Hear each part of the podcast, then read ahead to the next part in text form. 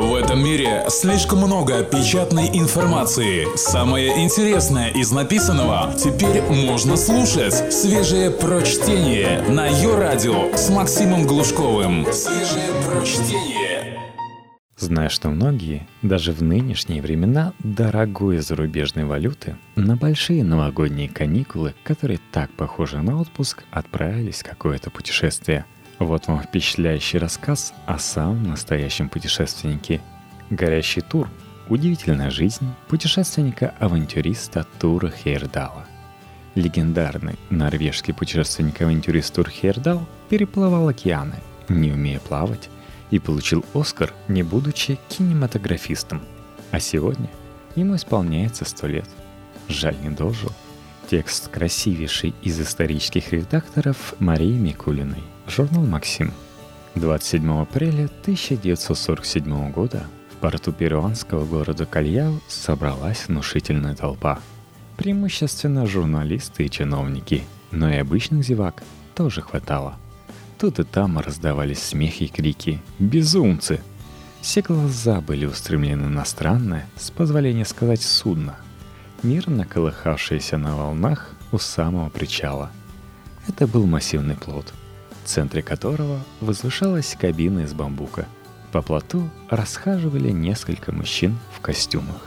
Самый улыбчивый, высокий блондин с трудным норвежским именем Турхиетал постоянно переговаривался с публикой на ломаном английском и испанском. Наконец, ему дали возможность произнести речь. Большинство присутствовавших его не поняли, но нашлись те, кто перевел другим, что этот ненормальный собирается переплыть океан на плоту под названием Контики, чтобы достигнуть берегов Полинезии. Перевод сопровождался взрывами смеха и обеспокоенным оханьем. Создавалось ощущение, что это обставленная с особой пышностью попытка самоубийства. Даже американский посол напутствовал смельчаков такими словами. «Ваши родители очень огорчатся, узнав, что вы погибли. Кульминацией церемонии проводов шести сумасшедших в океан стало крещение плота молоком кокосового дерева. На следующее утро, 28 апреля, конь Тики скрылся за горизонтом.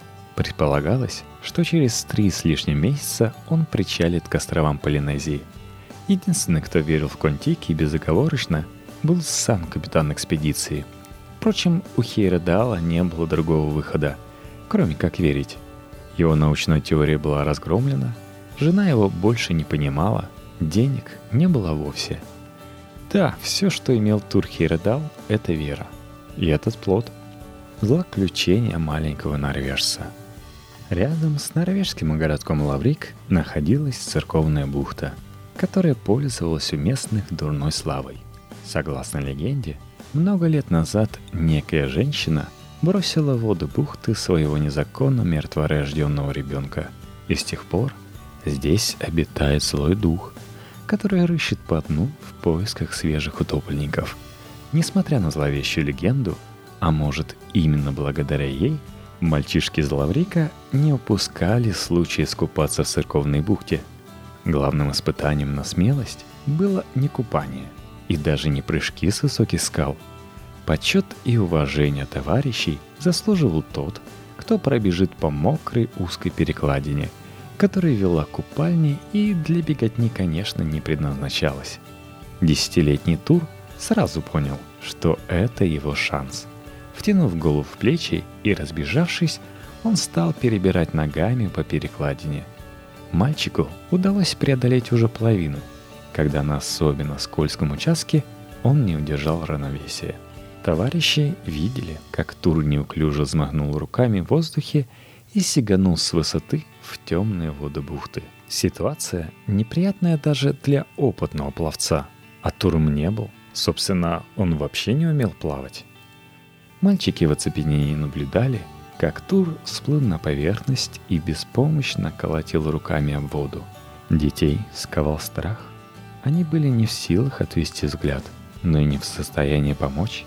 И тут самый младший в компании мальчик по прозвищу «Американец», данному ему неизвестно за что, ожил. Он кинулся к купальне, сорвал с гвоздя спасательный круг и швырнул его вниз. Уже через минуту ребята тянули за веревку круг, в который вцепился Тур. Это был уже второй раз в короткой жизни Тура, когда волны могли навсегда сомкнуться над его головой. В 1920 году пятилетний Тур провалился под лед. Опять же, пытаясь заслужить уважение приятелей и достать пилу, оставленную в проруби ледорезами. Тогда ребята вытащили его за ногу – История в церковной бухте окончательно отводила мальчишку от воды. Он решил, что никогда в жизни не зайдет в глубокий водоем. Никакие блага, обещанные отцом за уроки плавания, не могли заставить его изменить это решение. До 20 лет он смертельно боялся воды и так никогда и не научился плавать. Тур был поздним ребенком и, как многие поздние дети, подвергся усиленной опеке родителей – больше, конечно, преуспела мать. Дважды разведенная Алисон Хейротал была большой поклонницей английской системы воспитания. А это значит, что каждый час, каждая минута мальчика была расписана. Даже сидение на горшке регламентировалось. Однажды Алисон застала своего мужа пивовара в объятиях горничной. Унижение было настолько велико, что в ту же ночь Алисон навсегда покинула супружеское ложе и, отгородившись для приличия ширмой, обосновалась в комнате сына. Однажды с гор, у подножия которых примостился дом Хейрдалов, спустился человек. Он был босс, у него были грязные ноги, но говорил он складно. Человек попросил еды, пообещав взамен помочь по хозяйству. Его звали Ула, и он был отшельником, жил высоко в горах – питался тем, что пошлет земля и общался с животными чаще, чем с людьми. Пока Ула колол трава, Тур завороженно наблюдал за ним и задавал вопросы один за другим. Так завязалась первая в жизни мальчика дружба. Только свежее прочтение на Йо-Радио. С позволения матери, Ула иногда брал юного Хердала с собой в горы – где рассказывал про птиц, насекомых и растения. Самые диковинные экземпляры мальчик приносил домой. Коллекция стремительно росла, а с ней пополнялись и ряды приятелей Тура. Ящерицы в банках и бабочки под стеклом не зря расстались с жизнью. Они помогли любознательному мальчику приобрести уважение друзей. Жемчужиной коллекции стала гадюка. На глазах восхищенных товарищей – Тур голыми руками ловко схватил за хвост загоравшую на солнце тварь и заключил ее в банку. Очевидно, что выбор туром факультета зоологии в университете Осло ни для кого не стал сюрпризом. Сюрпризом стало другое. Через два года после начала обучения Тур заявил матери, что нашел девушку, с которой хочет уплыть на необитаемый остров. Причем не в метафорическом, а в самом что ни на есть прямом смысле. Возвращение и потерянный рай. Студентка экономического факультета Лив Кушерон Торп была красавицей. Золотые волосы, сдернутый носик, пронзительный взгляд. Поклонники бегали за ней толпами, а ей понравился тур. На той самой вечеринке весной 1933 года он казался самым застенчивым парнем. Совсем не танцевал и ни с кем не флиртовал. Да, симпатичный, Высокий, хорошо сложенный, с прямым носом и волнистыми волосами. Лив его сразу заприметила, а когда их представили, намекнула, что не проще потанцевать. На лице нового знакомого отразился священный ужас. Тур ненавидел танцы. Но он быстро сориентировался и пригласил прогуляться. А еще через час предложил Лив уплыть с ним на необитаемый остров – только что они рассуждали о разрушительном влиянии, которое цивилизация оказывает на человека. И вот Тур уже зовет ее доказать своим примером, что люди могут обойтись и без цивилизации. Собственная идея занимала Тура не первый день. Он быстро разочаровался в учебе. Теоретические знания казались ему поверхностными и ненужными. Корпя над учебниками, он все чаще вспоминал Ула – который не изучал дикую жизнь, а проживал ее. Чем сидеть в пыльных читальных залах, может, лучше будет открыть миру дальние уголки планеты и уже потом защитить диссертацию. Идея приобрела четкие очертания. Тур больше не хотел быть домашним ребенком. Он жаждал приключений, жизни. Осталось найти женщину.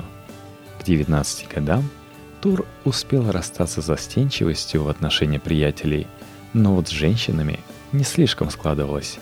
Иными словами, не каждая девушка с энтузиазмом встречала предложение уехать на край света. А вот Лив, кажется, идея понравилась. Или ей понравился тур. Херодал старший был не себя от затеи сына, а когда смирился, не переставал задавать отпрыску вопрос. «Женщин-то с собой зачем брать? Там целая деревня аборигенок». Пивовар совсем не понял сына, а вот мать согласилась на затею легко. Ей нравилась мысль, что Тур пойдет по пути практической науки. И ей нравилась Лив. В Рождество 1936 года Тур и Лив поженились. А уже на следующий день, волоча чемоданы по снегу, они отправились в свое свадебное путешествие на край света. Остров Фатухива – самый южный из Маркизских островов, входящих в состав французской Полинезии, был выбран по нескольким причинам. На нем была питьевая вода, и на него не ступала нога белого человека. Ну, почти не ступала – уточнил пропахший виски капитан суденышка, курсировавшего между островами. Поначалу все шло неплохо. Молодожены обосновались в горах райского острова, подальше от местных жителей. Идиллия длилась около года. Лиф и Тур бегали голышом вокруг своей хижины, ели бананы, купались в горных водопадах, фотографировались, в общем, вели себя как все нормальные люди на отдыхе – Туру удалось запечатлеть множество любопытных представителей местной флоры и фауны. Но неожиданно в центре его внимания оказались не животные, насекомые и растения, а человек. Местные жители показали Туру удивительные наскальные рисунки, напоминавшие те, что были в учебниках по истории Южной Америки. Один из вождей рассказал норвежцу легенду о своих предках, приплывших на острова с востока – предков по морю вел их создатель бог Тики. Идиллия оборвалась в тот день, когда к хижине молодоженов приехал посланник. Энергично жестикулируя, он сообщил Туру Лив, что в деревне чума. Хердалы впервые пожалели, что не взяли с собой лекарств. На поверку чума оказалась гриппом. Организмы норвежцев, знакомые с инфекцией, умело ей противостояли – но вскоре у Лив и Тура на ногах появились гниющие раны, образовавшиеся от укусов местных комаров. Кроме того, у Лив начался жар, а раны с каждым днем становились все глубже. Так что, когда послышался звук приближавшегося к острову корабля, Хейрдалы с облегчением кинулись в объятия капитана. Экскурсия в рай закончилась плачевно. Они вернулись домой. Сухопутная скука – Радость Кейрдалов от прощания с Фатухивой была настолько велика, что через 9 месяцев, в сентябре 1938 года, у них родился первенец, Тур-младший. В этом же году вышла первая книга Тура «В поисках рая», встреченная умеренной критикой и вялым читательским интересом. На аванс удалось купить небольшой дом за городом, без отопления и электричества. Для амбициозного тура такой средний результат был сродни провалу. Он стал хандрить, огрызаться на лиф. Отсутствие дела самым дурным образом сказалось на его характере. Так продолжалось до момента, когда в дверь домика постучался седой старик. Он сообщил, что хоть и норвежец, но живет в Канаде. Он услышал о книге Хейердала, прочитал ее и был поражен сходством наскальных рисунков с Фатухивы и тех, что видел собственными глазами в Канаде – Тур вспомнил слова старца с острова про то, что его предки приплыли с востока, то есть от берегов Америки. Он посовещался с женой. Лив немедленно начала собираться в поездку. Она была счастлива, что у мужа снова появилась цель, и он не слоняется больше по дому, раздражаясь по мелочам. Лив писала матери. «Последний год был таким трудным. Теперь мы вырвались из этого. Впереди у нас новые приключения и они заставят нас забыть старые неприятности. Но с новыми приключениями пришли новые неприятности. Да, Рисунки в окрестностях канадского города Белакула действительно имели поразительное сходство с рисунками с Фатухилы. На этом радости пребывания в Канаде закончились. Хердалам мне на что было жить. Остатки денег они потратили на новое путешествие. Лив ждала второго ребенка, но единственное жилье, которое они могли себе позволить – грязная комнатка в дешевой гостинице. А тут еще стало известно, что Норвегия сдалась Германии – Канадцы и американцы не скрывали своего презрения по отношению к норвежской паре. Единственная работа, которую удалось заполучить Хейердалу, была должность рабочего в наиболее опасном на заводе цехе по выплавке свинца и производству мышьяка. Вернуться в оккупированную Норвегию не было никакой возможности. Проработав на заводе несколько месяцев, Тур вновь собрал вещи. Он оставил Лив, Тура-младшего и новорожденная Бамсю у знакомой семьи норвежцев и мигрантов в Канаде и отправился в Нью-Йорк, туда, где находился штаб норвежских вооруженных сил. Любой норвежец, недовольный Гитлером, мог присоединиться к организации и воевать вместе с союзниками. Тур хотел сразу отправиться на фронт. Однако несколько лет пришлось сначала учиться на радиста, а затем застилать постели английских офицеров – Лишь к концу войны Хердал был направлен в самую северную норвежскую губернию Финмарк, причем тогда, когда она уже была освобождена союзниками от нацистских войск. Тур был глубоко потрясен видом сожженных домов и голодавшего населения. Он пишет Лив, «Мне не следовало бы писать то, что я пишу, но я чувствую потребность сказать правду об этой войне. Я устал от пропаганды. Вместо того, чтобы привести обещанные запасы, мы пришли к ним беспомощными и с пустыми руками. Кончилось тем, что нам пришлось ходить среди разграбленного населения и реквизировать необходимые нам вещи именем закона. Единственное, кто порадовал Тура, были русские. Солидные ребята в овчинных тулупах, которые похожи скорее на мирных охотников, нежели на внушающих страх вояк.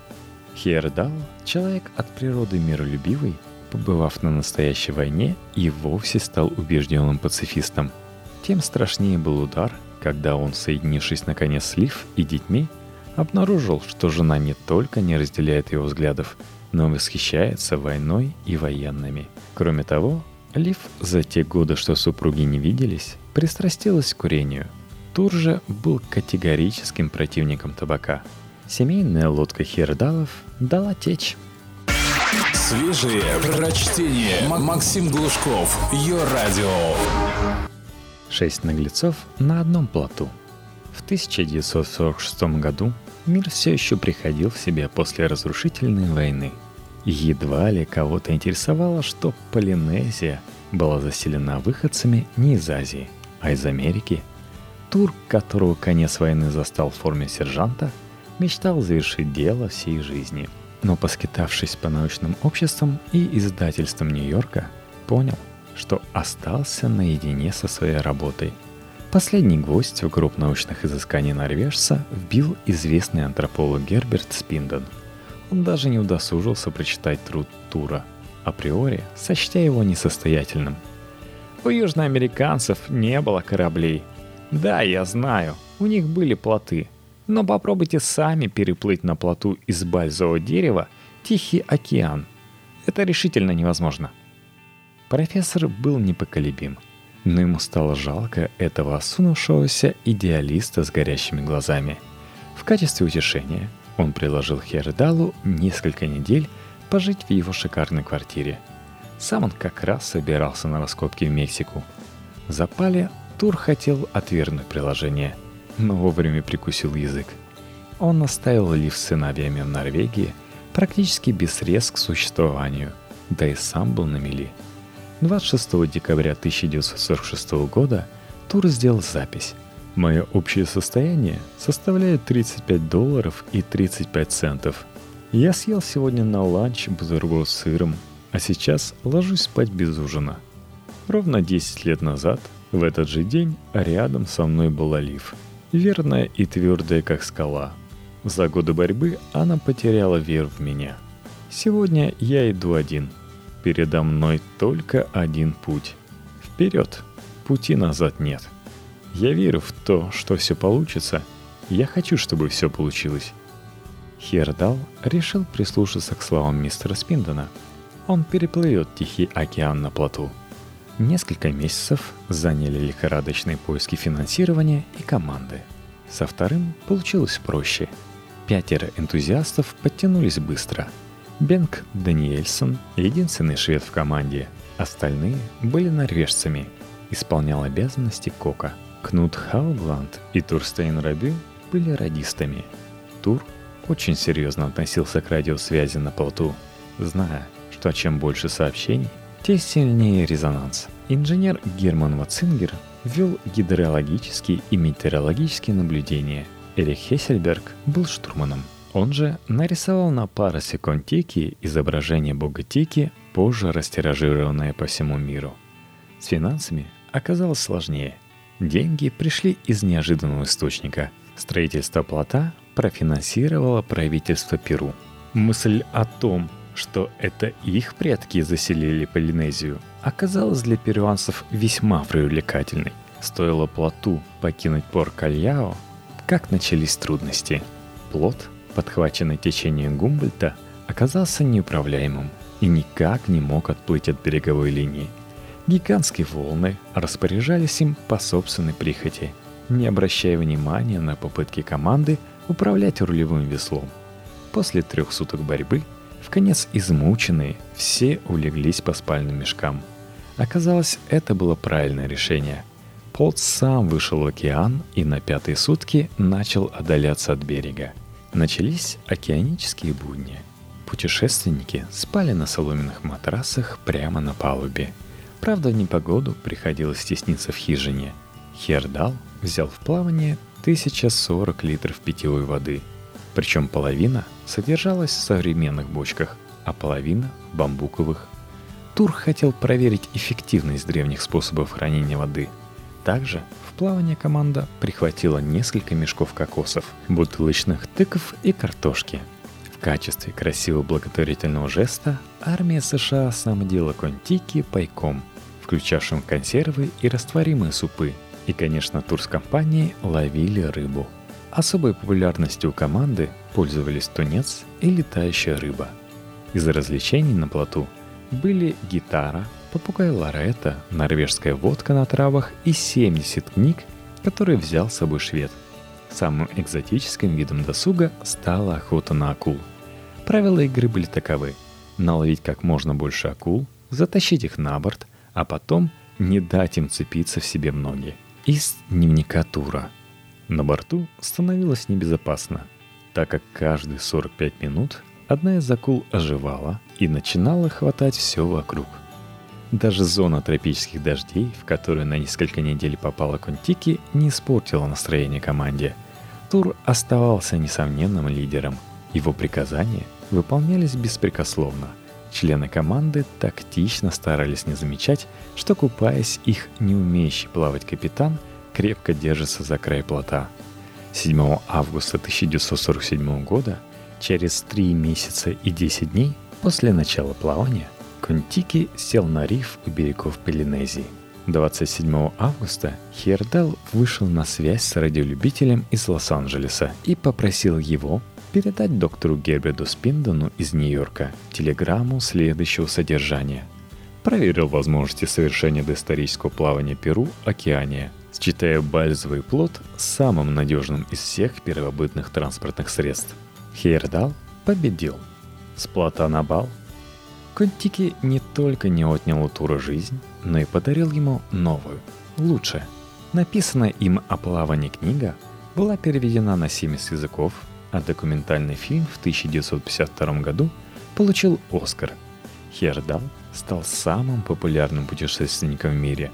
Он получил 11 докторских степеней в разных университетах США и Европы. И это при том, что так и не закончил университет в Осло. Единственное, что могло мрачить триумф Хердала, так это расставание с Лив. Война и длительные отлучки Тура отдалили супругов друг от друга – Процесс отдаления довершила бойкая и сексуальная Ионда Деком Симонсон. Она стала второй женой Хейрдала и матерью трех его дочерей. В отличие от Лив, Иван не собиралась оставлять мужа одного даже в самых экстремальных условиях. Она сопровождала его во всех экспедициях. Иван также стала первоклассной хозяйкой для двух новых домов тура. На свои гигантские гонорары за переиздание книг он приобрел дом с садом в центре Осло и живописную виллу в итальянском Коло Микере.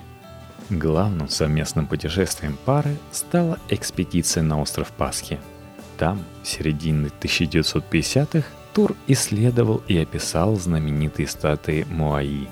Его книга «Путешествие Аку-Аку» стала бестселлером.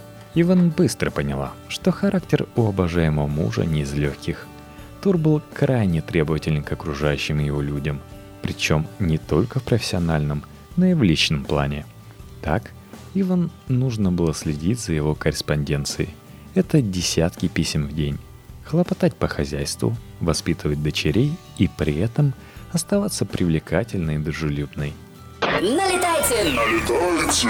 Только на ее радио свежее прочтение. Довольно быстро стало ясно, что у Туро и его молодой жены разные взгляды на романтику. Например, Хейрдал категорически не любил целоваться. И хотя этот прискорбный факт не помешал супругам обзавестись тремя дочерьми – Иван страдал от отсутствия романтики. К воспитанию детей Тур предъявлял очень жесткие требования. Ему не нравились бантики в волосах девочек, пестрые наряды. Он настаивал, чтобы их жизнь была строго регламентирована, как когда-то мать регламентировала его жизнь. Хейрдал всегда был склонен к авторитарности, и мировая слава только усилила ее. На долгие годы Хейрдал и Контики – превратились в главный норвежский аттракцион. Заглянувший в музей плавания на 20 минут, Хрущев остался там на час. А на следующий после визита день отправил Хердалу посылку с гуманитарной помощью в виде трех банок черной икры, бутылки коньяка и золотых часов с гравировкой. Так началась любовь между СССР и Туром Хейердалом. Норвежец стал постоянным гостем этнологической конференции в Советском Союзе – его книга стояла на полке каждого второго советского школьника. Неудивительно, что когда Хейрдал в следующий раз отправился в плавание, то он захотел взять на борт русского туриста. От Ра до Тигриса. Юрий Сенкевич вывалился из самолета последним. В одной руке у него дымилась сигарета, в другой — бутылка, в которой плескалась водка. Недавно его жизнь изменилась.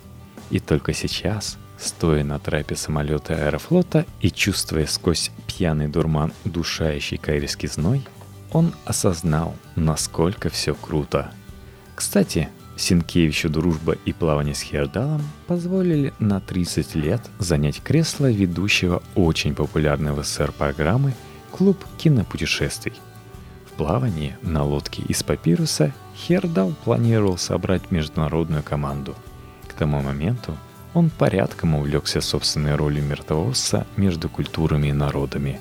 Так что ему просто необходимо было в разгар голодной войны затащить на борт американца и русского. С американцем было просто. Люди свободные. А вот русский, отправив запрос посольства, Хердал написал, что ему нужен врач, сносно говорящий по-английски, но главное, с чувством юмора. Весь полет Сенкевич переживал – подойдет ли его чувство юмора Хейрдалу, и порядком набрался. Впрочем, Тору Сенкевич, даже шатавшийся, понравился. Все лучше, чем чопорный советский шпион. Лодку из папироса под названием «Ра» строили по рисункам из египетских гробниц, прямо у изножья пирамид. Едва ли можно было сравнить это строительство с плотом Контики – к концу 1960-х Хердал стал самым почитаемым путешественником мира, и к его услугам были все правительства и финансы. На папирусе через Атлантику? Да пожалуйста.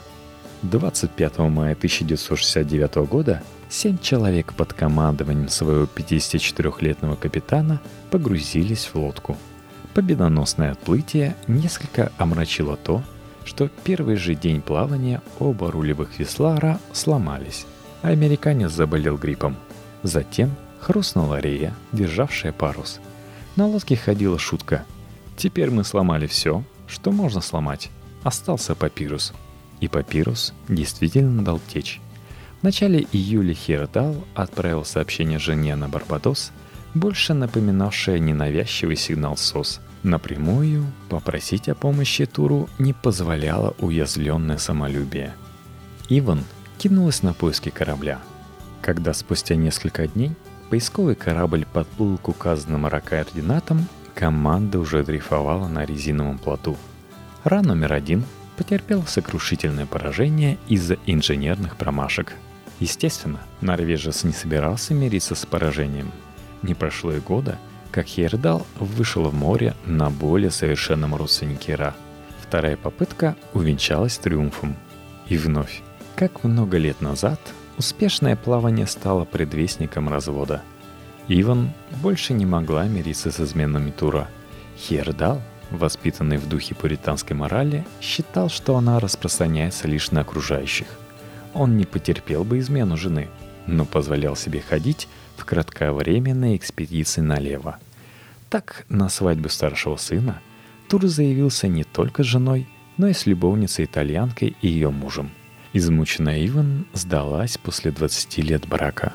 Следующим подвигом Хейрдала стало путешествие на лодке «Тигрис», на этот раз 63-летний Хейердал задумал продемонстрировать, как граждане Междуречья могли поддерживать контакты с остальным миром с помощью камышовых лодок.